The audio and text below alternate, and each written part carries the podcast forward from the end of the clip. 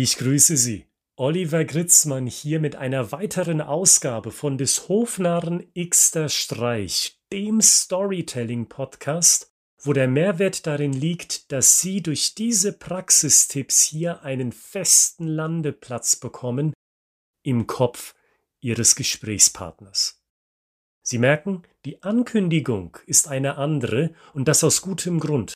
Ich freue mich, neue Zielgruppen hier im Podcast begrüßen zu dürfen, zum Beispiel Ärzte, Architekten, Landwirte und Politiker, weil diese Zielgruppen und weitere die Kunden repräsentieren, die wir ebenfalls bedienen. Wir haben erfolgreich daran gearbeitet, über die Unternehmerschiene hinaus mehr Zielgruppen, mehr Menschen anzusprechen, die darauf angewiesen sind, gut zu kommunizieren in Gesprächen, wo es darauf ankommt. Und das heutige Thema, das dreht sich um besonders schwere Situationen. Zum Beispiel, wenn Sie Assistenzarzt sind und Sie haben einem Patienten eine schwere Diagnose mitzuteilen. Das Beispiel, das ich heute für Sie habe, bezieht sich auch auf Assistenzärzte und Ärztinnen im Allgemeinen. Sie finden sich aber auch in dieser Podcast-Episode wieder, wenn Sie nicht zu einem medizinischen Beruf gehören, aber ähnlich schwierige Botschaften überbringen zu haben an den oder die Gesprächspartnerin, die dann jeweils vor Ihnen sitzt. Mein Praxistipp in diesem Zusammenhang lautet ganz konkret, Behalten Sie die Kontrolle über das Gespräch und geben Sie dem Patienten, in diesem Beispiel medizinische Berufe, geben Sie dem Patienten das Gefühl, dass die Situation im Allgemeinen fest unter Kontrolle ist. Warum erstmal? Erstens, schwere Diagnosen auszustellen, ist für denjenigen, der das empfängt, eine ganz emotionale Sache. Das habe ich am eigenen Leib erfahren in den vergangenen Wochen. Und da habe ich gesehen, wie wichtig das ist, was wir Ärztinnen und Ärzten lehren und beibringen in unseren Seminaren und einüben. Schwere Diagnosen sind eine hochemotionale Sache, wo Patienten nahezu händeringend nach der Sicherheit greifen, sich diese Sicherheit wieder zurückwünschen, die ihnen gerade unter den Füßen weggezogen wird. Und wenn das nicht geschieht, nämlich das Gefühl zurückkehrt der Sicherheit, dann wird dieses ohnehin schon nicht leichte Gespräch nochmal eine ganze Spur schwerer für den Patienten. Und damit komme ich auch schon zum zweiten Punkt, warum Kontrolle so wichtig ist, weil es auch für den Überbringer der Botschaft dann umso schwerer wird, wenn der Patient sich nicht in einem kontrollierten, emotionalen Zustand befindet. Und damit wir die ganze Sache konkreter machen, gehen wir mal in ein ganz konkretes Beispiel hinein. Wenn der Patient in das Behandlungszimmer kommt, beispielsweise in einer Klinik, dann will er oder sie garantiert eines nicht sehen. Einen stillschweigenden Arzt oder eine stillschweigende Ärztin, die wortlos in den Behandlungsraum bittet, dort Geräte nah an den Patienten heranführt, die Behandlung beginnt und dann anfängt, in einem Ärztedeutsch zu sprechen, das der Patient nicht versteht. Weil dann schießen etlichen, ich würde sogar sagen den meisten Patienten sofort Horrorszenarien in den Sinn. Warum wird hier geschwiegen? Hat der Arzt bewusst so grimmig geguckt? Steht hier schon eine ganz schlechte Nachricht im Raum, ohne dass sie bereits ausgesprochen ist? Was sind das für Instrumente? Und was hat er da gesagt? Oh, dieses lateinische Wort klingt aber ganz schön gefährlich. Und die Emotion, die sowieso schon im hohen Maß da ist, die schießt durch die Decke. Das will ein Patient nicht hören und so einen Patienten wollen Sie auch als Arzt oder Ärztin nicht haben, weil das wird potenziell schwierig, diese gesamte Behandlung. Das Gefühl der Kontrolle herstellen ist dagegen so leicht herzustellen. Liebe Patientin, kommen Sie bitte, setzen Sie sich, ich nehme mir jetzt für Sie Zeit, damit wir sofort gucken können, wie wir ihnen als nächstes am besten helfen können. Welch ein schönes Gedankenbild für den Patient. Da nimmt sich jemand Zeit für mich. Nur für mich. Das impliziert, da wird ganz genau hingeguckt und das impliziert, es geht weiter. Es ist eine chaotische Situation, das ist eine emotionale Situation, aber hier ist jemand, Der oder die Expertin, der Arzt, die Ärztin, die das Zepter in der Hand behält, die nimmt sich jetzt Zeit für mich. Und die schlägt mir dann danach vor, wie es weitergeht. Etliche Patienten fühlen sich durch so eine einfache Ansprache schon richtig abgeholt und dann wird das Arzt-Patienten-Verhältnis, das so wichtig ist in so einer dringlichen Situation, sofort, schlagartig besser. Und dieses Gefühl der Sicherheit ist auch während der Behandlung wichtig. Also stellen Sie sich mal weiter vor, Sie werden eben behandelt, Sie sind jetzt mal der Patient oder die Patientin, und Sie merken, Moment mal, an dieser einen Stelle, an der ich gerade untersucht werde, geht der Arzt wiederholt hin. Zweimal, dreimal, vielleicht sogar viermal. Oder er lässt sich einfach an dieser einen Stelle richtig viel Zeit im Vergleich zu den anderen Stellen, die untersucht worden sind. Und schon beginnt wieder das Kopfkino, wenn da Stille währenddessen herrscht. Oh mein Gott, er hat was gefunden. Er guckt ganz genau hin. Vielleicht schnauft er auch oder seufzt.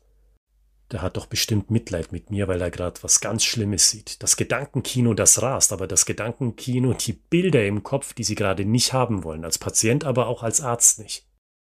Und auch hier ist das Gefühl der Kontrolle, dieses herzustellen, ganz einfach. Mit nur einem Satz. Liebe Patientin, ich schaue mir diese Stelle wiederholt an, weil ich ganz sicher gehen will, dass diese Stelle wirklich gesund ist weil auf diese eine Stelle kommt es bei ihrer Situation ganz besonders an. Auch das ist eine Situation, die ich genauso erlebt habe bei meiner Behandlung und das hat mir unglaublich viel Sicherheit gegeben, was wieder bestätigt hat, das, was wir Ärzten beibringen in unseren Seminaren für die Arzt-Patienten-Kommunikation, ist genau das, was wirklich hilft. Und dann kommt der wahrscheinlich wichtigste Teil von so einem Gespräch, das Stellen der Diagnose. Wie schaut's aus? Was muss gemacht werden?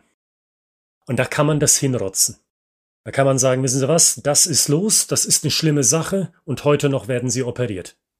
Wow. In drei Sätzen kann das Leben, der Alltag eines Menschen eine ganz andere Wendung nehmen. Und diesen Sinn für Kontrolle zu behalten, ist auch hier wieder. Zum dritten Mal. Ganz, ganz einfach. Wissen Sie was, lieber Patient? Das ist schon eine schwere Sache, die wir jetzt mit Ihnen vorhaben. Sie merken, das Prinzip der Ehrlichkeit kommt hier raus. Das ist eine ganz schwere Sache. Aber wissen Sie, auch wenn es Risiken gibt, die gibt es immer bei einer Operation, ich bin sicher, Sie packen das. Weil der Oberarzt wird Sie operieren. Sie sind in einer ansonsten hervorragenden gesundheitlichen Verfassung, die Chancen stehen gut, dass Sie das packen.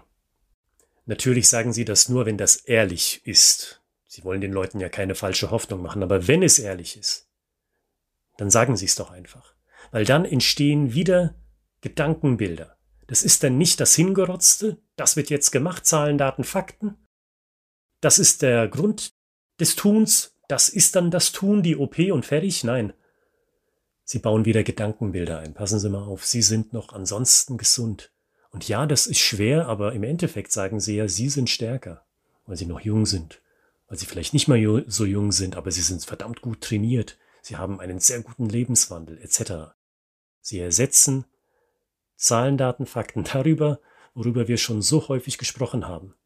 Meistens im Unternehmenskontext hier in diesem Podcast. Genau dasselbe nehmen Sie und übertragen das auf diese Situation im Patientenarztgespräch. Einstieg, Untersuchung, Diagnose.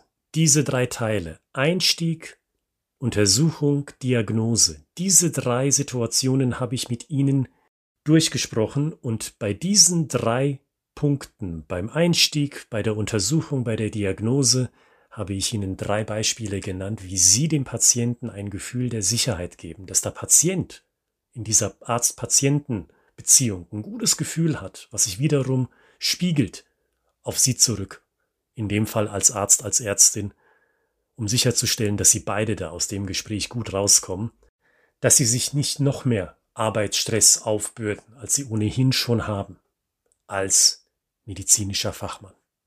Und wenn Sie jetzt zuhören und Sie sind kein Arzt, dann sind Sie aber vielleicht Politiker und Sie haben eine ganz schwere Nachricht für die Bürger, die Sie gewählt haben. Oder Sie sind Abteilungsleiter und haben einen Termin im Vorstandsbüro, weil Sie haben eine Botschaft die der Vorstand hören will und diese Botschaft ist garantiert nicht gut. Dann sitzen sie in genau demselben Boot wie so ein typischer Assistenzarzt oder eine Assistenzärztin. Dann sind es die Bürger nämlich, beziehungsweise die Vorstandsmitglieder, die in einer emotionalen Situation sind und die müssen auch erstmal runterkommen. Und dann können sie genau dieselben Schritte gehen. Einstieg, Behandlung des Problems, Diagnose zur Lösung. Einstieg, Behandlung des Problems, Diagnose zur Lösung. Das sind dieselben drei Schritte, wo Sie sicherstellen können mit denselben Gedankenbildern vom Prinzip her, wie wir das eben am Beispiel Arzt besprochen haben, dass Ihre Zielgruppe, Bürger, Vorstände, der schwierige Mitarbeiter oder die schwierige Mitarbeiterin etc., dass diese Zielgruppen runterkommen, so dass Sie auch in der Lage sind, diese schwierige Gespräche einfacher zu führen, dass die Beziehung zwischen ihnen beiden ebenso gut verläuft wie die zwischen einem Patient und seinem Arzt. Mein Name ist Oliver Gritzmann und dieser Podcast existiert, um Ihnen praktischen Mehrwert zu geben für Ihr nächstes schwieriges Gespräch. Wenn Sie sagen, ja, diese Episode oder einer der vorangegangenen hat mir richtig viel Mehrwert gegeben, dann freuen wir uns über eine kurze Bewertung auf iTunes oder einer der weiteren Plattformen, wo Sie uns hören können, wo man auch eine Bewertung für diesen Podcast hinterlassen kann. Und für noch mehr praktischen Mehrwert lade ich Sie ein, schauen Sie mal in die Beschreibung dieser Podcast-Episode. Unter den Links finden Sie Verweise zu unseren Fachbüchern, die Ihnen bei genau demselben Problem eine Lösung bieten, nämlich wie können Sie richtig gut performen in Gesprächen, wo es wirklich darauf ankommt wo Sie darauf angewiesen sind, dass Sie einen sicheren Landeplatz im Kopf Ihres Gesprächspartners bekommen.